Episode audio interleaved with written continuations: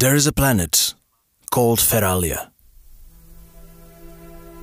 This is our world. And the continent of Valeri, where we live in, endured great suffering. Slowly now it heals. There are wounds in every deserted field and every deserted soul, scars of the scorched earth cut down by decades of acid rain. There are few fields to sow, fewer creeks to drink from. A wasteland. Only death thrives. The ground has shaken too much for too long. The volcanoes erupted, wrecking canyons all over the country. And now we, the citizens of desolation, stubbornly survive. Together, yet alone in the dark. 212 years ago, nothing was like this. Before the war came. Before the dragons. Striking against all nations of Valeri, they brought death on their wings and the fires of hell in their gut. And throughout the once green land, dragonborn soldiers spread like a plague. Throughout ten years, the war took everything from everyone. No tribe of Valeri found peace, and united in their struggle, they attempted to resist. Others, however, ran into the safety of their walls. On the highest mountain of the Ice Peninsula, gnomes and dwarfs took refuge behind the towers of their citadel, Garnada. Born out of the inventiveness of gnomes and raised by the willpower of dwarves, it was the most powerful fortress in the whole continent. Of noble pinnacles, full of unbreakable pikes and housing a thousand accurate ballistae. Such a stronghold was a force to be reckoned with. In the early days of the war, it resisted the most dreadful of enemies as a giant red dragon succumbed at its gates. And by slaying it, gnomes and dwarves uncovered a secret.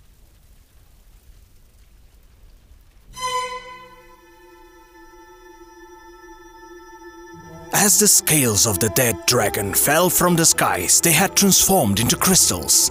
The gnomes named it Dragon Drops and found a way to harness their power. Now they would feed the forges of Garnada. The city was now more powerful than ever before. But for all the rest of the continent, the war was raging on. Each dragon costed far too many souls to slay, crumbling into just as many dragon drops as the lives it took.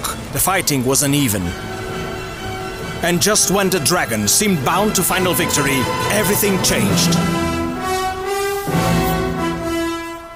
A brotherhood of warriors, hailing from all the nations of Valeri, sworn to undertake the ultimate sacrifice. They were called the Audacious Six. Gathering hope, they advanced to a hopeless assignment, taking one decisive blow deep inside enemy territory. They were seeking a rare gem that was known only in ancient legends the heart of all dragons. They fought like immortals, took their last stand deep into the fires of hell. As they found the stone, it was destroyed. The six warriors vanished. However, all the dragons vanished as well, breaking into a thousand dragon drops that rained upon the land. It happened 199 years ago.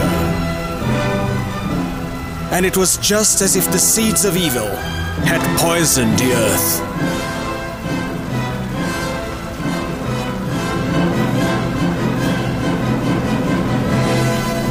The earth trembled. Rivers of magma were unleashed. The sky turned dark as coal and broke into acid rainstorms. Mountains ceased to be mountains. Valleys were valleys no more. All living things withered, almost until extinction. No race of Valeri escaped these times without a scar. And even the mighty Garnada succumbed to the earthquakes and to the fiendish beasts that were now crawling inside the mines.